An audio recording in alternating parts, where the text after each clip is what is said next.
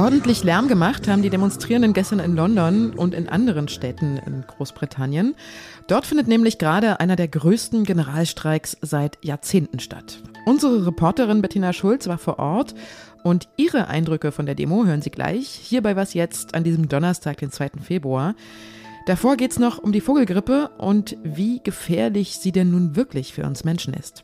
Ich bin Elise Landcheck und jetzt kommen erstmal wie immer die Nachrichten. Ich bin Anne Schwed, guten Morgen. Im Osten der Ukraine hat es bei einem russischen Raketenangriff Tote und Verletzte gegeben. Nach Angaben der Polizei wurden in der Stadt Kramatorsk Wohnhäuser getroffen. Mindestens drei Menschen seien getötet und etwa 20 verletzt worden. Unter den Trümmern könnten noch weitere Opfer liegen. Die russische Armee versucht seit Monaten, die Stadt einzunehmen. Sie ist die größte Stadt im Gebiet Donetsk, die noch von ukrainischen Truppen kontrolliert wird. In Bussen und Zügen müssen von heute an keine Masken mehr getragen werden. Bei der Bahn entfällt die Pflicht sowohl im Fern- als auch im Regional- und Nahverkehr. Bundesgesundheitsminister Karl Lauterbach rät Reisenden aber dazu, die Mund-Nase-Bedeckung als Schutz vor einer Corona-Infektion freiwillig zu tragen. Die Maskenpflicht hatte in Zügen oft für Ärger gesorgt. Die Bahn registrierte im vergangenen Jahr ein Viertel mehr Übergriffe auf Beschäftigte als im Jahr zuvor. Für Patienten und Besucher in Arztpraxen, Krankenhäusern und Pflegeheimen gilt die Maskenpflicht noch bis April. Redaktionsschluss für diesen Podcast ist 5 Uhr.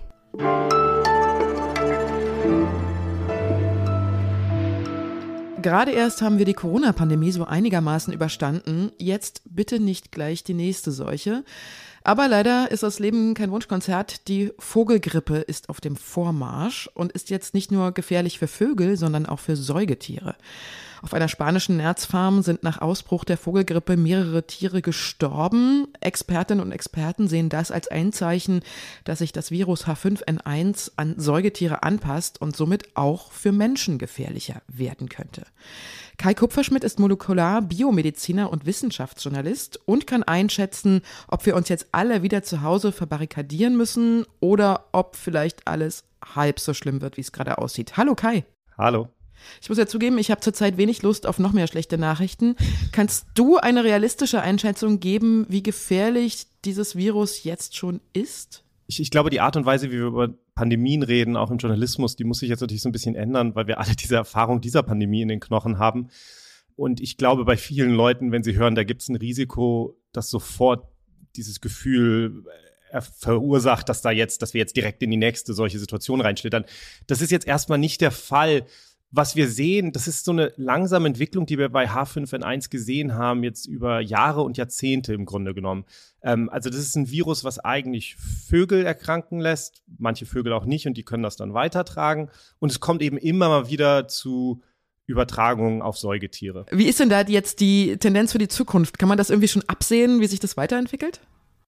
Das ist halt die große Frage. Die, also wir sehen zwar immer wieder Infektionen bei Säugetieren, aber die Frage war sozusagen, kann es passieren, dass das auch vom Säugetier auf ein anderes Säugetier dann wieder übertragen wird? Weil dann wäre das ein Zeichen, dass es eben sich auch beim Menschen mal ausbreiten könnte.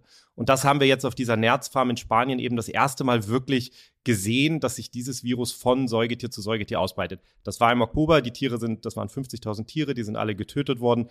Das heißt, dieses Virus ist so in der Natur wahrscheinlich nicht mehr da, aber es zeigt eben, dass das passieren kann. Und wir müssen mit dieser Wahrscheinlichkeit eben umgehen und uns auch darauf vorbereiten, dass es eben wieder und wieder passieren kann und irgendwann auch mal so passiert, dass es dann sich eben weiter ausbreitet. Gibt es jetzt schon einen Impfstoff dagegen für Menschen? Ja, also bei den Grippeviren ist es tatsächlich so, dass die, die Weltgesundheitsorganisation das sehr genau beobachtet und immer schon dieses Virus quasi vorbereitet für einen möglichen Impfstoff. Das heißt, es gibt auch für H5N1 gibt es im Moment einen Impfstoff, aber die Frage ist natürlich, wenn sich das Virus wirklich im Menschen ausbreitet, dann verändert es sich nochmal und dann muss man auch den Impfstoff im Zweifelsfall anpassen.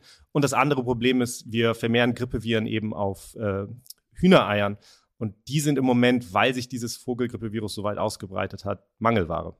Du hast es ja vorhin schon angesprochen, eine Frage, die ich mir auch stelle, nämlich wie sollte man am besten darüber jetzt berichten? Also die Menschen jetzt quasi schon warnen oder das Thema lieber nicht so hoch kochen, damit keine unnötige Panik entsteht.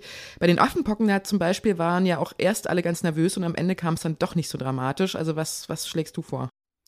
Naja, hochkochen muss man es nicht. Ich glaube, es gibt jetzt keinen Grund zur Panik im Moment und das sollte man natürlich auch nicht verursachen.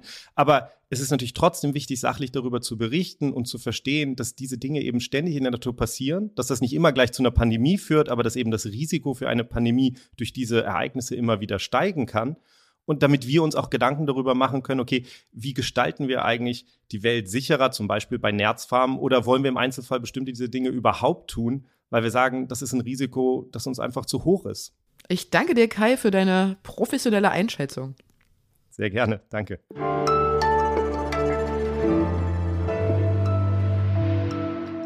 Und sonst so? Der auf künstlicher Intelligenz basierende Chatbot ChatGPT ist gerade ein Riesenthema, unter anderem auch unter Schülern und Studentinnen, weil die Software auch wunderbar ganze Schulaufsätze und Hausarbeiten schreiben kann. Jetzt gibt es ganz neu ein Programm, das erkennen soll, ob ein Text von einem Mensch oder einer künstlichen Intelligenz geschrieben wurde und damit Betrug verhindern soll. Wie gut das funktioniert, das ordnet Eva Wolf-Angel aus unserem Digitalressort mal für uns ein. Das Tool von OpenAI taugt wirklich nur bedingt dazu, gefakte Hausarbeiten zu erkennen, einfach deswegen, weil es noch sehr, sehr ungenau ist. Also 26 Prozent der KI geschriebenen Texte wurden überhaupt erkannt, aber eigentlich noch viel schlimmer, in neun Prozent äh, der Fälle hat es falsch erkannt. Also da waren Texte von Menschen geschrieben, aber der KI dachte, eine KI hat sie geschrieben. Und das ist ja das größte Problem dabei. Dazu kommt, dass das Tool nur auf Englisch einigermaßen funktioniert. Also ich mag mir nicht ausmalen, äh, wie wenig es auf Deutsch leisten kann. Da gibt's also noch eine ganze Menge zu entwickeln und zu programmieren. Vielleicht kann da ja auch eine künstliche Intelligenz weiterhelfen.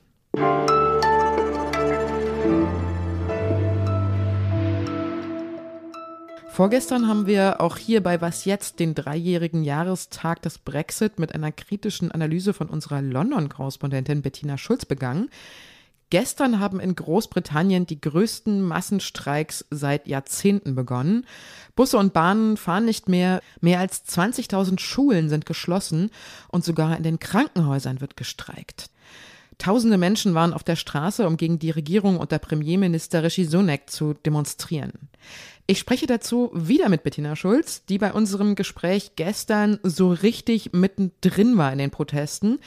Deshalb wird es gleich im Hintergrund auch etwas lauter. Wir erleben also die Demo gleich mal hörbar mit.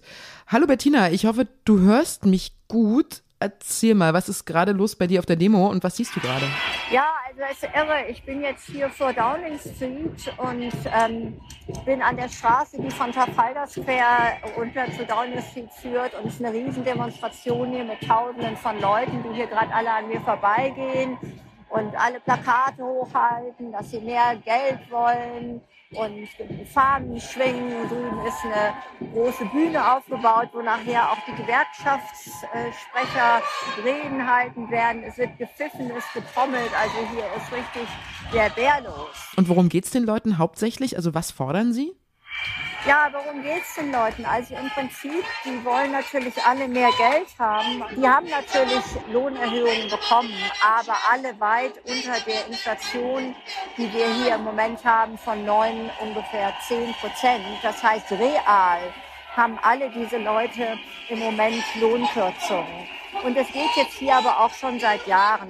Und äh, die Gewerkschaften halten dagegen und die Regierung ähm, tut im Moment nichts, will auch nicht verhandeln, weil die Regierung sagt, wir haben das Geld nicht, wir können hier jetzt nicht jedem 10 oder 12 Prozent Lohnerhöhungen zahlen, das kommt gar nicht in die Tüte. Jetzt soll ja auch noch zusätzlich das Streikrecht eingeschränkt werden. Das facht natürlich die Proteste auch nochmal ordentlich an.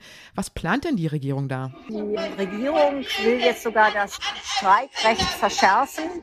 Und zwar so, dass zumindest in den wichtigen Branchen äh, ein Mindestservice gewährleistet ist. Vor allen Dingen natürlich im Gesundheitswesen, bei den äh, Krankenwagenfahrern und Fahrerinnen ähm, teilweise aber auch bei den Lehrern möglicherweise. Also es gibt mehrere Branchen, wo äh, gewährleistet sein soll, dass äh, Mitarbeiter nicht streiken dürfen. Und da regen sich hier alle drüber auf, aber wir müssen wissen, in Deutschland gibt es was Ähnliches.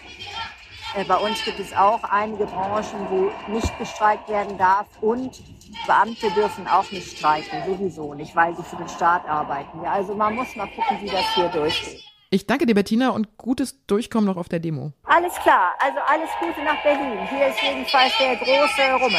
Tschüss. Das war die Was jetzt Morgen-Sendung. Schreiben Sie uns gerne unter wasjetzt.zeit.de und wenn Sie uns und unsere Arbeit unterstützen wollen, dann schließen Sie doch am besten ein Zeit Online-Abo ab unter abo.zeit.de-was jetzt.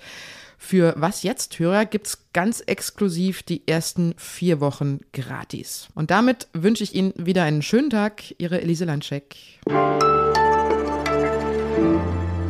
Bist eigentlich Mediziner äh, von Haus aus? Ich bin, nee, ich habe molekulare Biomedizin studiert. Das ist ein Forschungsstudium, kein, also ich bin kein approbierter Arzt.